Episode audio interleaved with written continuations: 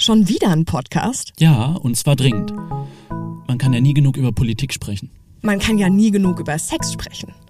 Man kann aber auch nie genug über psychische Gesundheit sprechen. Ja, das passiert aber leider immer noch viel zu selten. Deshalb treffen wir uns neun Wochen lang. Für die Mackenbaracke. Mackenbaracke ist ein selbstproduzierter Podcast zur Entstigmatisierung psychischer Erkrankungen, unterstützt von der Deutschen Gesellschaft für bipolare Störungen. Bevor es losgeht, noch ein wichtiger Hinweis. Dieser Podcast setzt sich auch mit Themen wie Depression, Manie, Panik und Suizidalität auseinander.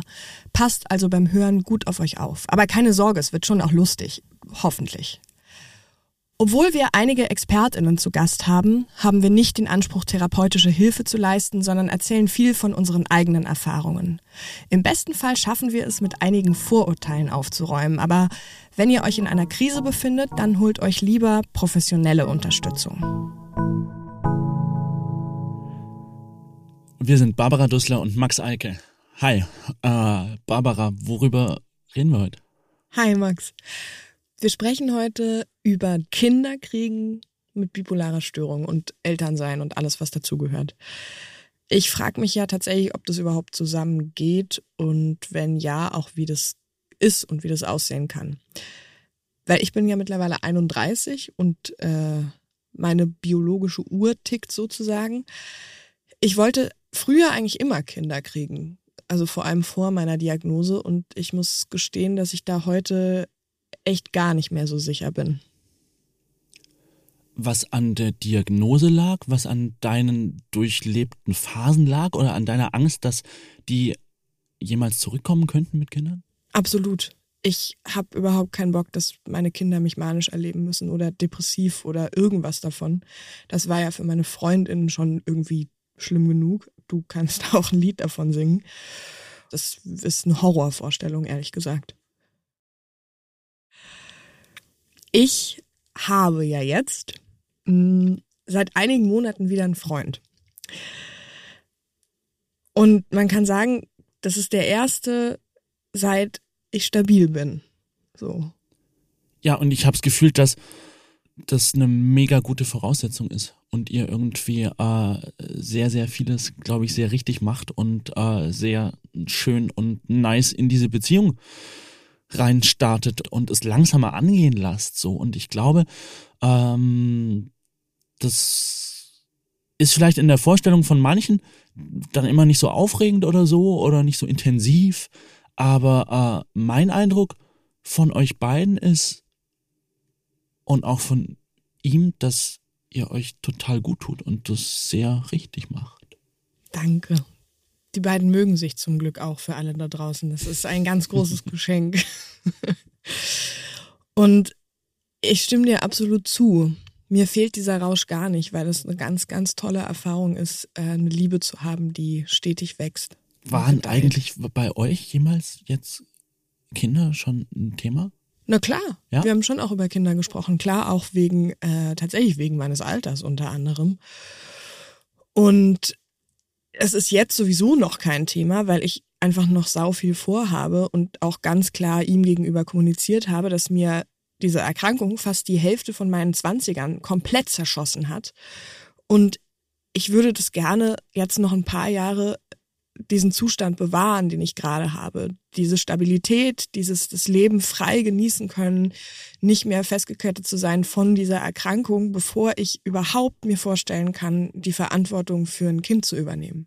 Wie war das eigentlich bei ersten Kennenlernen, bei ersten Dates? Wann hast du, wann hast du angefangen davon zu erzählen oder hast du es überhaupt? Auch deinem jetzigen Freund? Ja. Also nachdem ich stabil wurde, habe ich angefangen, bei jedem meiner Dates direkt am Anfang beim ersten Date in der Bar zu erzählen, hi, ich bin Barbara, ich bin bipolar, so wie in unserer ersten Folge so ungefähr. Das hat, glaube ich, viele auch überfordert, aber ich hatte für mich keine andere Lösung, weil ich glaube, ich gebe sonst meinem Gegenüber wirklich keine Chance, mich auch nur im Ansatz kennenzulernen, weil ich so viele Jahre meines Lebens ausklammern müsste. Deshalb, ja, gleich raus damit. Ganz, äh, ja, was wahrscheinlich auch eine Chance ist, irgendwie ganz gut und an einem frühen Punkt wirklich zu filtern und auszusortieren und Menschen, die damit irgendwie nicht umgehen können, äh, bist du dann gleich los und hast im Endeffekt, tust dir selbst einen Gefallen damit, ne? Das ist ein guter Punkt, ja. Aber es heißt ja immer irgendwie, äh, die Krankheit ist nicht deine Identität, nicht darauf reduzieren. So, und äh, ich bin Barbara, bin bipolar und so, ist ja irgendwie dann auf einmal doch wieder. Also kriegt es eine schon eine, äh, eine große Rolle, aber ähm, ich glaube, es macht Sinn. Ich glaube auch, dass das besser wird. Ja. Ich finde zwei Jahre stabil auch trotzdem auf eine Art noch keine Zeit. Mhm. Ich glaube, dass wenn ich mal fünf Jahre stabil bin oder im besten Fall zehn oder für immer, ähm, ich auch gar nicht mehr so viel darüber sprechen muss, weil ja. es nicht mehr wie so akut ist. Ja. Aber gerade ist es natürlich eine Beschäftigung, die sich jeden Tag zeigt. Aber was ist denn jetzt, Kinder oder keine Kinder?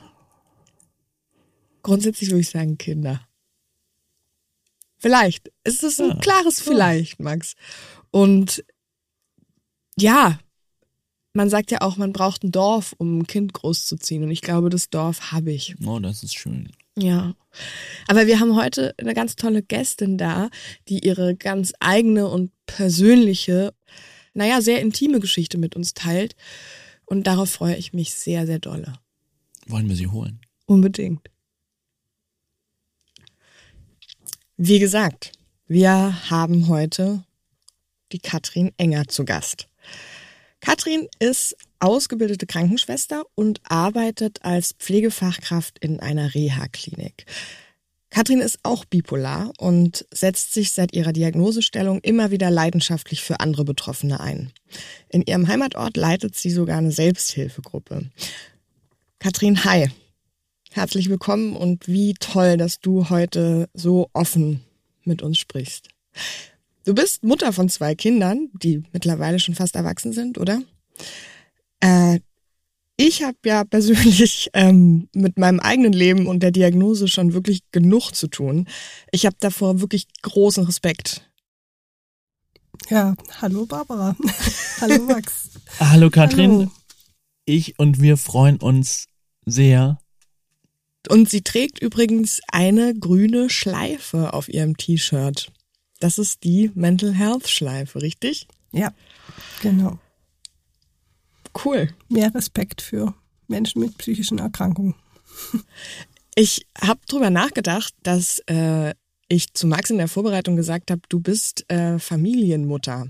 Und dann ist mir aufgefallen, okay, krass, es gibt, glaube ich, dieses Wort gar nicht. Es gibt, glaube ich, nur den Familienvater und dann denkt man in der Gesellschaft immer so, uh, das ist ja ein toller Familienvater, der ist ja wirklich da. Und es ist absurd, finde ich, dass es den Begriff Familienmutter nicht gibt, weil ich das Gefühl habe, das ist wieder so ein klassisches Ding von, ja, die Frau macht es eh, ne?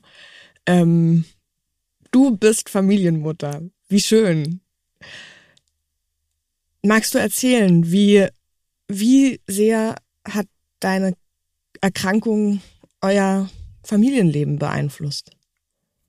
Ja, das war natürlich eine krasse Sache. Ähm, meine Kinder waren ja beide schon da, als die Erkrankung ausgebrochen ist. Erst meine Große war vier mhm. und der Sohn zwei. Krass, noch ziemlich klein. Ja. Ja. Das war ein Schock, oder? Man, die Kinder sind quasi gerade oder noch nicht mal in der Kita und dann kommt ein Wumms. Also mein Sohn war tatsächlich bis zu dem Tag bei mir zu Hause und es war total übel, weil ähm, die erste Forderung, die man in der Klinik gestellt hat, nachdem ich war noch vier Tage in der Klinik anfangs, weil ich eben zu den Kindern wieder nach Hause wollte.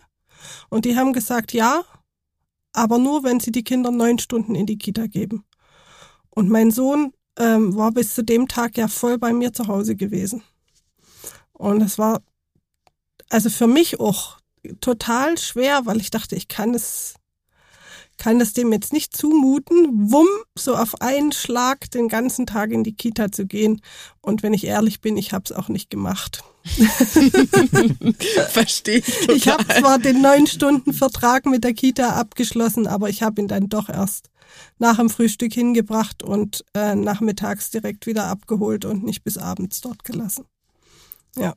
Du sagst, du warst ähm, am Anfang nur vier Tage in der Klinik, aber was ich ja immer so interessant finde, wie kamst denn du dahin? Also warst du manisch, warst du depressiv? Wie, wie kommen Leute in die Klinik? Das ist für ähm, mich immer ein spannender Punkt.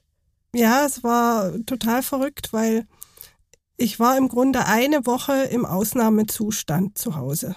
Ich habe nur noch geredet, fast nicht mehr geschlafen, habe gearbeitet den ganzen Tag, alles Mögliche gerockt und Haus, Hof, alles in Ordnung gebracht und, und äh, bin dann sozusagen nach einer Woche mit einer Kehlkopfentzündung zum Hausarzt gegangen.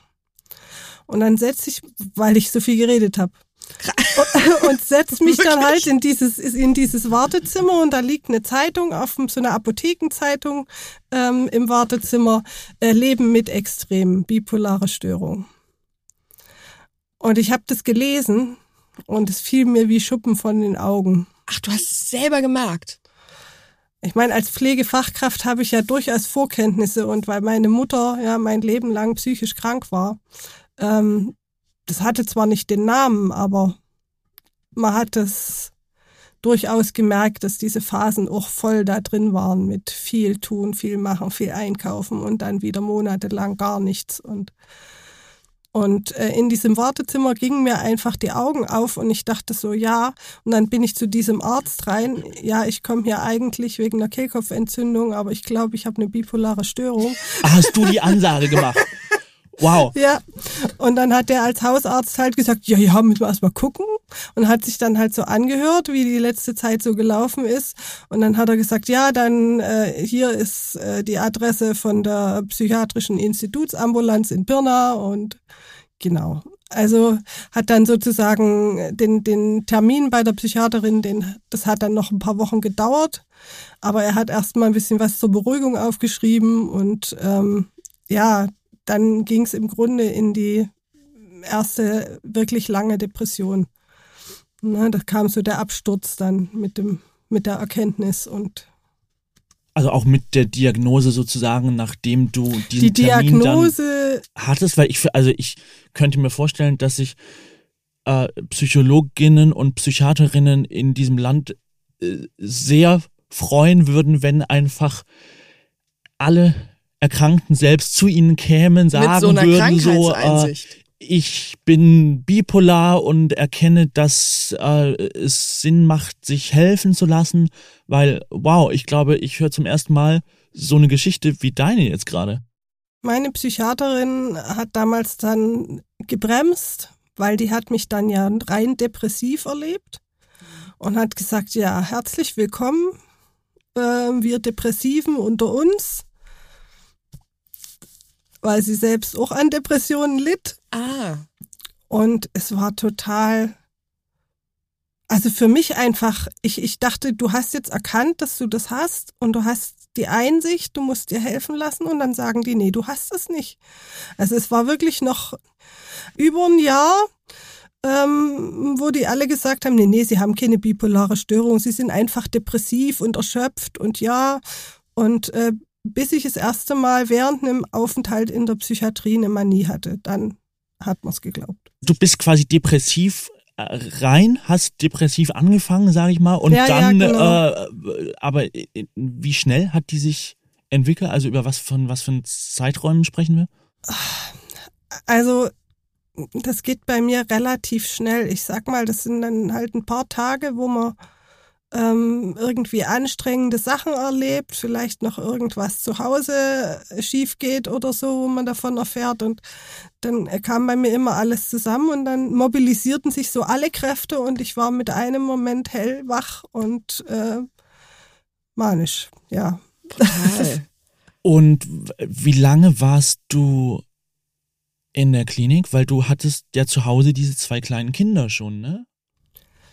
Genau, also anfangs, wie gesagt, äh, war ich nicht lange in der Klinik, ja. ähm, weil ich auch selber der Meinung war, ich, das bringt den Kindern mehr, wenn die Mama da ist, egal wie.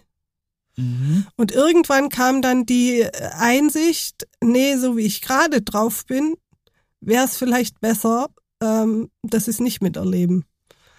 Und war das für dich schwierig? Also war das für dich schwierig, die Entscheidung zu treffen, dass das jetzt gerade vielleicht besser ist? Also da wieder in die Klinik zu fahren und die äh, Kinder zu Hause stehen zu haben, wie sie einen mit großem Augen angucken, Mama, wann kommst du wieder? Das ist schon eine Nummer, ja.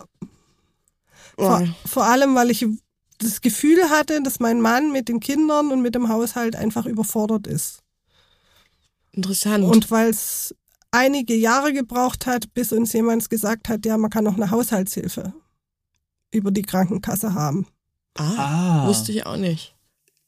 Wir könnten an dieser Stelle auch mal über Rollenbilder sprechen, so, weil die Mutter, von der erwartet wird sozusagen, dass sie, dass sie die Hauptperson eigentlich ist, die sich um Kinder zu kümmern hat und so weiter. Und ich glaube, dass das auch viel mit einem psychologisch macht als Mutter, wenn man das Gefühl hat, man wird dieser Rolle nicht mehr gerecht sozusagen und mit Sicherheit auch hm, sich selbst Vorwürfe macht und so weiter. Ähm, weil Männer wahrscheinlich äh, es Männern noch eher nachgesehen wird, wenn sie mal eine Weile ausfallen. Also mein Kind hat mir heute heutzutage zurückgespiegelt äh, äh, und hat gesagt, ich kann mich nicht an die Zeit äh, vor deiner Erkrankung erinnern. Da war ich zu klein. Aber ich weiß, dass an dem Tag, wo du ähm, in die Klinik gegangen bist, für Wochen, für Monate, ähm, da bist du als für mich als die absolute Vertrauensperson weggebrochen. Oh, das macht auch keinen Spaß, ne? Wenn man und das hört. Ich habe heute wieder eine super Beziehung. Sie bespricht alles mit mir, ähm, ist auch absolut wieder in so einem Vertrauensverhältnis drin. Aber das halt zu hören, da bist du weggebrochen und warst im Grunde weg, bis die Erkrankung wieder im Griff war. Und das waren bei mir leider acht Jahre. Ja, also das ist schon krass. Wie schön, dass ihr heute wieder total im Vertrauen seid zusammen. Das ist ja auch nicht selbstverständlich. Und wahrscheinlich kann ich mir vorstellen, so wie ich dich jetzt erlebt habe, ähm, hast du da auch ganz schön vieles sehr, sehr gut gemacht. Sonst wäre das bestimmt nicht so. Also ganz doof, bist du dadurch auch empathischer geworden? Also, also Empathie war schon immer äh, eine Sache, die mich geprägt hat. Ganz einfach, Auch weil ich ne? als äh, größtes von drei Kindern äh, in meiner Herkunftsfamilie ganz früh auch schon Verantwortung übernommen habe und die Mutterrolle schon hatte, da war ich neun. Hm. Was ich mich frage, ist, hast du auch ähnliche Erfahrungen gemacht, dass dir deine Mutter als Vertrauensperson weggebrochen ist? Also meine Eltern sind beide bipolar. Mein Vater hat mir das allerdings erst gesagt, als ich selbst in der Klinik war. Er ist immer so der Machertyp gewesen, der arbeiten konnte, ohne äh, viel zu schlafen. Der hat im Grunde die Woche über 60 bis 80 Stunden gearbeitet und dann am Wochenende immer noch ganz viel Engagement im Ort als stellvertretender Bürgermeister und hier und da. Ähm, da ist keiner auf die Idee gekommen, dass da eine Krankheit dahinter stecken könnte. Weil aber depressive Phasen irgendwie nicht vorgekommen sind, oder? Nicht, dass ich es gemerkt hätte. Krass. Weil, wow, aber.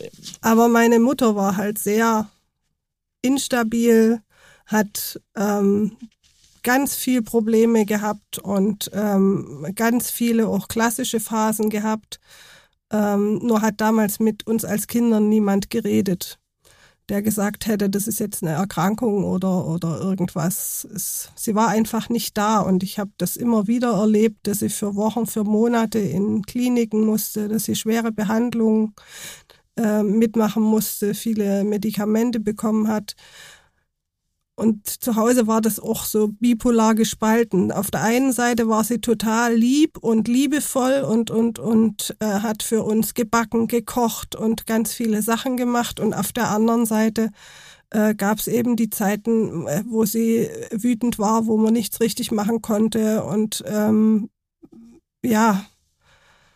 Du hast mit deinen Kindern relativ früh angefangen, über die Erkrankung zu sprechen, oder erinnere ich das falsch? Nee, das ist genau richtig. Ich habe sehr früh ähm, Kontakt zur DGBS äh, gekriegt, die Deutsche Gesellschaft für bipolare Störungen. Und äh, dort ähm, gab es so ein, so, ein, so ein Bilderbuch äh, mit einer Katze, die mhm. bipolar ist. Und äh, mit diesem Bilderbuch ähm, äh, habe ich sozusagen äh, den Kindern äh, das äh, versucht halt altersgerecht äh, zu sagen. Mhm. Und was mir aber ganz wichtig war, ist eben ihnen zu sagen, ihr seid nicht schuld, wenn es mir schlecht geht. Mhm. Mhm. Es ist nicht, es liegt nicht an euch. Das ist eine Erkrankung und ich sorge für mich. Ich gehe zum Arzt, ich nehme meine Tabletten und dann wird's besser. Wie hat das dann deren Leben geprägt? Du hast einen Sohn und eine Tochter. Ähm, also das hat ja wahrscheinlich nicht nur in dem Moment, wo du in die Klinik kamst, was gemacht, sondern auch ganz viel mit deren Alltag. Du hast von deinem Mann erzählt, der irgendwie überfordert war.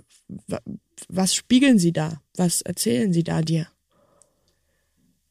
Also es ist einfach so ein Familienklima entstanden. Die sind beide sehr still geworden, haben sich in vielem zurückgezogen, also gerade in der Depression, um nicht zu stören, nicht zu belasten und in der Manie aus Selbstschutz, aus Angst.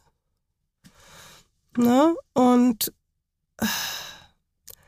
ich habe die relativ früh, weil mir das klar war, dass es äh, familiär mit mir und auch mein Mann war da eben nicht so stabil, ähm, da kein Ansprechpartner ist. Ich habe sie relativ früh in eine Psychotherapie, so eine Gruppentherapie gegeben, mhm. wo die mit Gleichaltrigen über Sachen reden können. Aber ich weiß, dass die mit niemandem, nicht mal mit der besten Freundin, mit dem besten Freund wirklich darüber gesprochen haben. Einfach aus Angst vor Stigmatisierung, aus Angst, äh, dass jemand sagt, deine mhm. Mama ist verrückt. Scheiße. Ja. Deshalb machen wir diesen Podcast unter anderem. Boah. Ja. Genau. Das ist nicht gut. Also bis zum Schluss und äh, selbst also im, am Gymnasium, am Berufsgymnasium, ähm, die Lehrkräfte, da war tatsächlich die Klassenlehrerin dann von meiner Tochter, die sagte, psychische Erkrankungen gibt's nicht.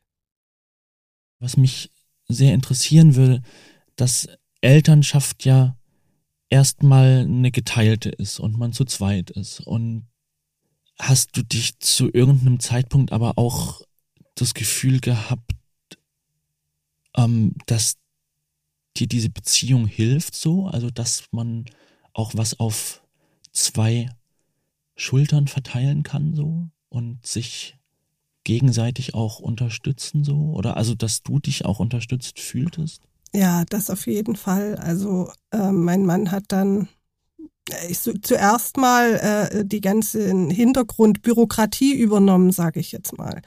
Verwaltungsgeschichten, Post, ähm, äh, solche Sachen. Und er hat sich äh, gemüht, äh, Essen und Haushalt und alles für die Kinder. Also er hat es auch so hinbekommen, dass es, dass es äh, gerade so ging. Ich weiß nur, dass er selbst dann halt auch oft ähm, gereizt war und ähm, den Kindern ja, also ich habe vorher die Erziehung ziemlich alleine gemacht. Da hat er sich oft zurückgehalten. Und äh, dann war er halt im Vordergrund und er war der Ansprechpartner. Und äh, meine Tochter hat so gemeint, ja, sie hat sich dann auch ein Stück weit an ihn geklammert, weil die Mama weg war. Also das war echt ähm, eine schwierige Kiste. Und ich war sehr froh, als das dann mit der Haushaltshilfe in Teil zumindest überbrückt wurde. Und ähm, noch viel besser ging es mir, als ich festgestellt habe, die Tagesklinik als Behandlungsform mhm. tut mir sowas von gut, weil da kann ich früh die Kinder versorgen, dann fahre ich in die Klinik und wenn ich wiederkomme, kommen die Kinder nach Hause und ähm, ich kann den Haushalt und die Kinder noch und ihr äh, könnt mitmachen. Und das äh, war so eine Sache an Das habe ich dann oft anvisiert, wenn ich gemerkt habe, es kommt wieder eine Krise, dass ich halt bei Zeiten mich äh, an die Klinik wende und gucke, ob es nicht einen Platz in der Tagesklinik gibt. Und ich habe äh, eine ganz tolle Psychiaterin, mit der ich zusammenarbeite, die mich hört, die mir wirklich zuhört. Und äh, wenn ich sage, ich habe das Gefühl, von diesem Medikament brauche ich weniger oder ich brauche mehr, äh, dass sie dann mitgeht und sagt, okay, probieren Sie es aus. Und äh, mittlerweile, ich bin jetzt seit 2014 stabil.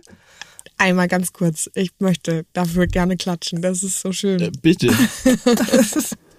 Entschuldigung. Ja. Cool. Das sind sieben Jahre.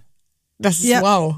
Genau. Also ich habe seit sieben Jahren keine Phase mehr gehabt, wohl noch Schwankungen. Ich muss also tatsächlich trotzdem drauf achten und ich nehme meine Medikamente immer. Aber ich habe einen Spielraum, den ich mit meiner Ärztin ausgelotet habe, wenn, wo ich in stabilen Phasen eben weniger nehme und wenn es hart auf hart kommt, mehr. Mhm. Ähm, äh, und das sozusagen selbst anpasse an meine Gegebenheiten und damit fahre ich richtig gut. Das ist echt toll. Ich meine, es ist ein saulanger Weg, aber sieben Jahre stabil, ne? Ich bin zwei Jahre stabil und ich bin schon echt stolz. Ich finde, du kannst echt dir so krass heftig auf die Schulter klopfen. Ja, macht sie übrigens gerade auch. Sehr, sehr gut. Oh Mann, das ist so ein krasser Weg, den du da gegangen bist. Ich, mich würde noch mal kurz interessieren, weil äh, wir haben ja, glaube ich, schon auch HörerInnen, die sich nicht so gut auskennen mit der Erkrankung.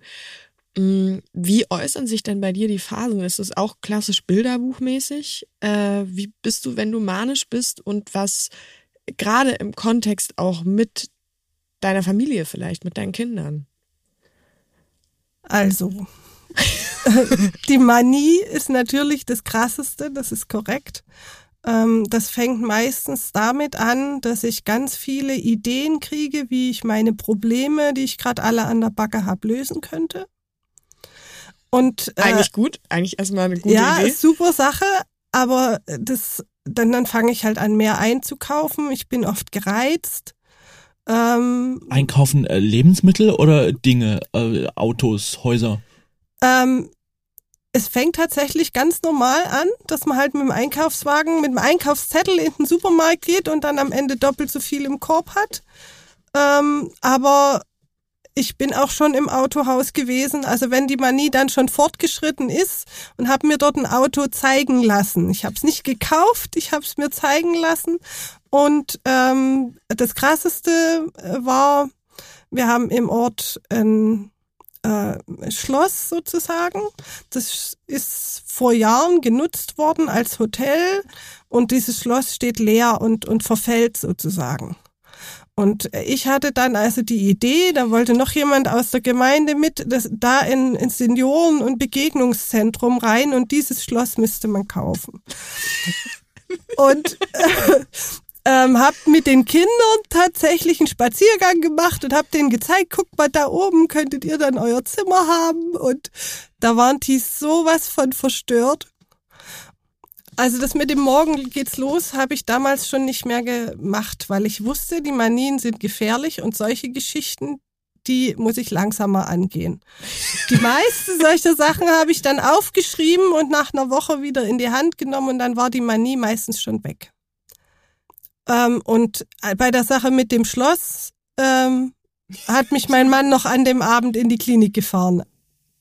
Warst du dann irgendwie einsichtig? Warst du okay, ich komme mit, ja, ich glaube, du hast recht, wir sollten mal in die Klinik, weil hier bisschen jetzt Schloss morgen kaufen ist ein bisschen drüber? Oder warst du irgendwie eher auch, äh, weil davon... Äh, also wenn ich, wenn ich wirklich noch gemerkt habe, dass Sorge dabei war, dann äh, bin ich am ehesten ins Auto gestiegen. Mein Mann hat an der Stelle den Fehler manchmal gemacht und wollte mich austricksen.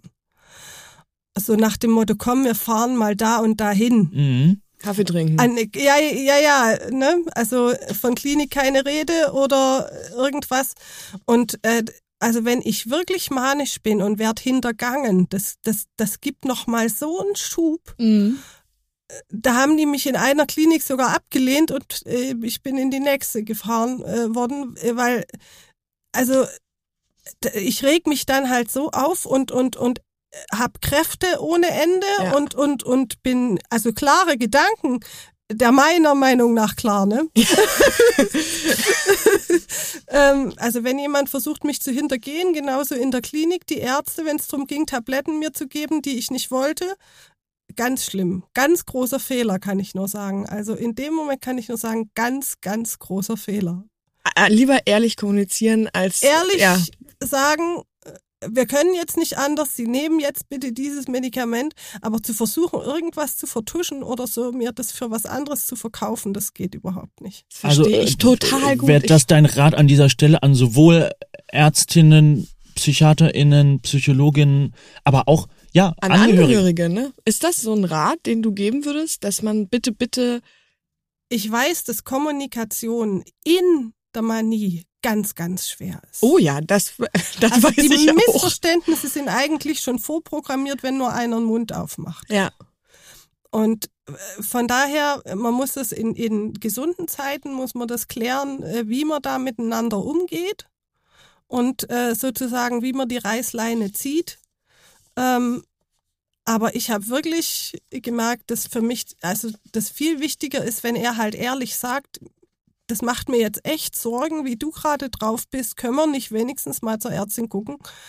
Ähm, ja. Stand eigentlich jemals eure Beziehung auf der Kippe und in Frage? Also ich muss ehrlich sagen, dass mein Mann eine sehr, sehr treue Seele ist.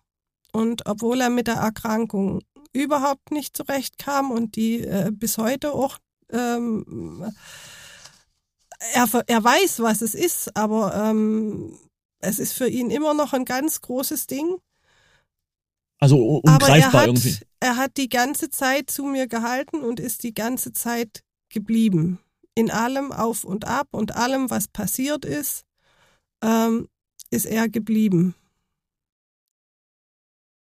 Ich habe eigentlich noch zwei Fragen. Und zwar, ob du heute irgendwas anders machen würdest, als du es vielleicht damals gemacht hast mit deiner Familie, mit deinen Kindern und aber auch, was du dir jetzt so ganz privat, also vielleicht auch losgelöst von der Erkrankung für, für deine Zukunft wünschst. Also die Sache mit der Aufklärung und dem, dass ich den Kindern vermittelt habe, dass sie nicht schuld sind und sowas, ähm, das würde ich zu 100 Prozent genau wieder gleich machen. Und ich glaube, dass ich keine großen falschen Fehler gemacht habe. Es ist einfach nur noch viel mehr drumrum. Mhm. Also das ist was, was ich gemerkt habe, wenn, wenn die Kinder noch äh, ein, zwei wirklich gute Freunde gehabt hätten oder da anders in Kontakt gewesen wären mit Gleichaltrigen oder wenn die eine tolle Lehrerin gehabt hätten mit Verständnis, die da irgendwie auch drauf reagiert und sowas. Aber das ist alles nie der Fall gewesen. Die haben einfach auch sonst viele krumme Erfahrungen gemacht ähm, in der Grundschule, in der Oberschule, mit Mobbing und allem äh, drum und dran, wo man sagt, da ist einfach immer mehr noch draufgepackt worden.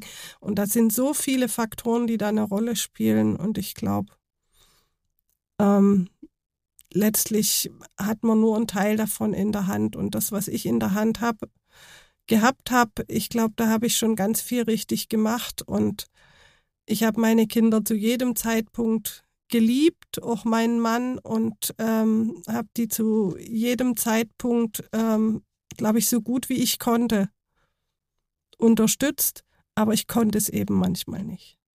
Also es klingt sehr so, als hättest du verdammt viel richtig gemacht und könnte da woanders gesellschaftlich noch ordentlich was passieren. Aber das wissen wir ja, dafür setzt du dich ja auch ein, was ich sehr toll finde. Jetzt habe ich noch gar nicht drüber gesprochen, wie die depressiven Phasen gelaufen sind. die ja, die halt vermutlich, so die vermutlich auch länger waren jeweils als die manischen, oder? Das ist korrekt. Ich habe so einen Live-Chart mal erstellt und wirklich geguckt, wie lange war ich in der Klinik, wie lange war ich depressiv und es war erschreckend festzustellen, dass das äh, immer wieder wirklich Monate waren, wo ich depressiv war, wo ich ähm, halt zu Hause müde, nicht viel geschafft war, mit allem überfordert. Ähm, ja, und, und da eben für die Kinder auch nicht in der Weise, wie ich das gerne gehabt hätte, äh, da sein konnte. Ähm, dass das wirklich so viel Zeit in Anspruch genommen hat und dass das, ich glaube, die Kinder ganz, ganz und auch das Familienklima und alles sehr, sehr belastet hat. Eben äh, so, so lange Zeit, obwohl man die Therapien mitgemacht hat, obwohl man sich äh, zur Mühe gegeben hat, sozusagen da äh, rauszukommen, nicht rausgekommen ist. Und das äh, ist schon echt verrückt. Also die Lebenszeit, die einem das raubt, die ist echt enorm. Kann ich genauso unterschreiben, leider. Ich glaube, dass im weitesten Sinne jeder, jede irgendwie um drei Ecken mal in Kontakt kommt oder zu tun hat mit psychischen Erkrankungen im weitesten Sinne. Absolut. Also das ist tatsächlich so. Es ist jeder Dritte in Deutschland, der im Laufe seines Lebens zumindest eine Zeit äh, mit psychischen Erkrankungen zu tun hat. Und da ist egal, ob Depression, Angststörung, Sozialphobie, ähm, bipolare Störung. Da, da ist so viel, das Spektrum ist groß. Und äh, diese, diese Zeit, die wir gerade haben, die so auf Leistung getrimmt ist und alles kommt so schnell, äh, das ist natürlich auch was, was ähm, für Menschen, die da anfällig sind, ähm, ganz schwer auf Dauer zu ertragen ist. Es ist tatsächlich so, dass Menschen mit einer bipolaren Störung ganz oft schon früh berentet werden. Ich selbst bin seit 2009 erwerbsunfähig und mittlerweile auch unbefristet. Das heißt, es ist schon jetzt klar, ich werde in meinem Leben nie wieder mehr als drei Stunden arbeiten. Am Tag? Am Tag. Die Einsicht ist hart, was ich für mich jetzt einfach nutze, um intellektuell äh, nicht kaputt zu gehen, weil ich nur noch Papier sortiere, sozusagen, ähm, und wenig Pflege äh, am Patienten mache, ähm, das ist für mich, dass ich ähm, in der Selbsthilfe mich engagiere. Zum einen die Selbsthilfegruppe gegründet habe und da mit Menschen ganz viel zusammentue, die über das Thema rede, in die Öffentlichkeitsarbeit gehe und eben im DGBS auch die Mailberatung und ähm, solche Sachen mit voranbringe. Mhm. Wie cool. Das ist, finde ich, mindestens ja. genauso wichtig und relevant. Katrin, schon mal sehr, sehr, sehr viel danke dafür, dass du da warst. Es war total spannend und hilfreich und auch berührend, was du erzählt hast. Vielen Dank, dass du so vieles Persönliches auch mit uns geteilt hast. Eine Frage würde ich dir noch stellen. Wenn ich mir jetzt überlege, ein Kind zu kriegen, würdest du sagen, jetzt wie du mich getroffen hast, probier's? Dazu will ich auf jeden Fall noch was sagen. Oh, wie Sehr schön. schön. Weil ich seit Jahren in der Beratung immer wieder mit Frauen zu tun habe, die bipolar sind, Lithium nehmen und Kinder haben wollen. Ja. Und ich muss dir sagen, wenn du einen Wunsch hast, wenn du wirklich diesen Herzenswunsch hast, Kinder zu haben, dann mach das. Weil ich habe auch viele erlebt, die einfach dann todsterbensunglücklich sind, die ihr Leben lang da, dem nachtrauern und nicht, nicht, das nie ausprobieren konnten, nie probiert haben.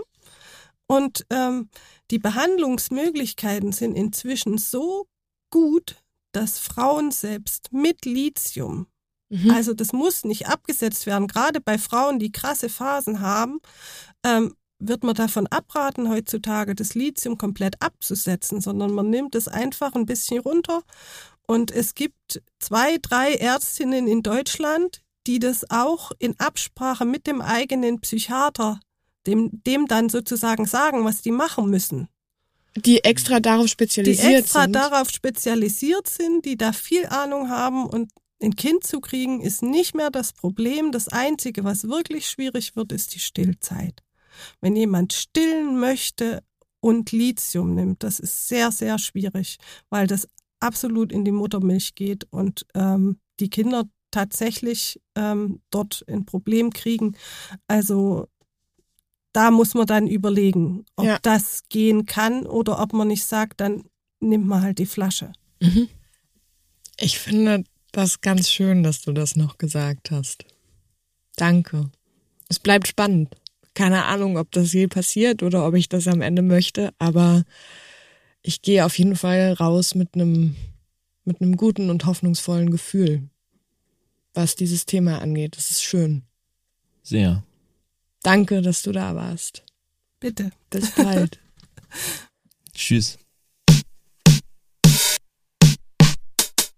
Dieser Podcast wird unterstützt und gefördert von der Deutschen Gesellschaft für bipolare Störungen, der Bahn BKK und der Körperstiftung.